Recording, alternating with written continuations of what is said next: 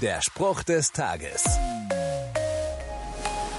Vom Pfarrer von Ars wird erzählt, dass er in seiner Kirche immer wieder einen Bauern antraf, der stundenlang still dasaß und zum Kruzifix aufschaute.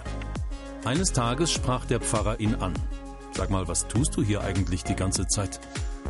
Der Bauer antwortete, ich schaue ihn an. Und er schaut mich an. Das genügt.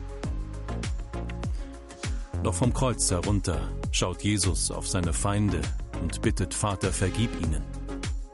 Er sieht den Gekreuzigten neben sich und verspricht ihm die Herrlichkeit. Seine Mutter fällt ihm auf und er kümmert sich um ihre Versorgung. Im Blick Jesu darf ich die Liebe Gottes zu mir und allen Menschen entdecken.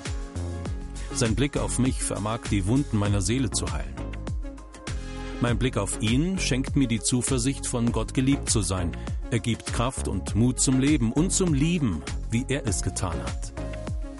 Und lässt mich verstehen, dass ich seine Liebe in diese Welt hineintragen darf, während ich in seiner Liebe geborgen bin.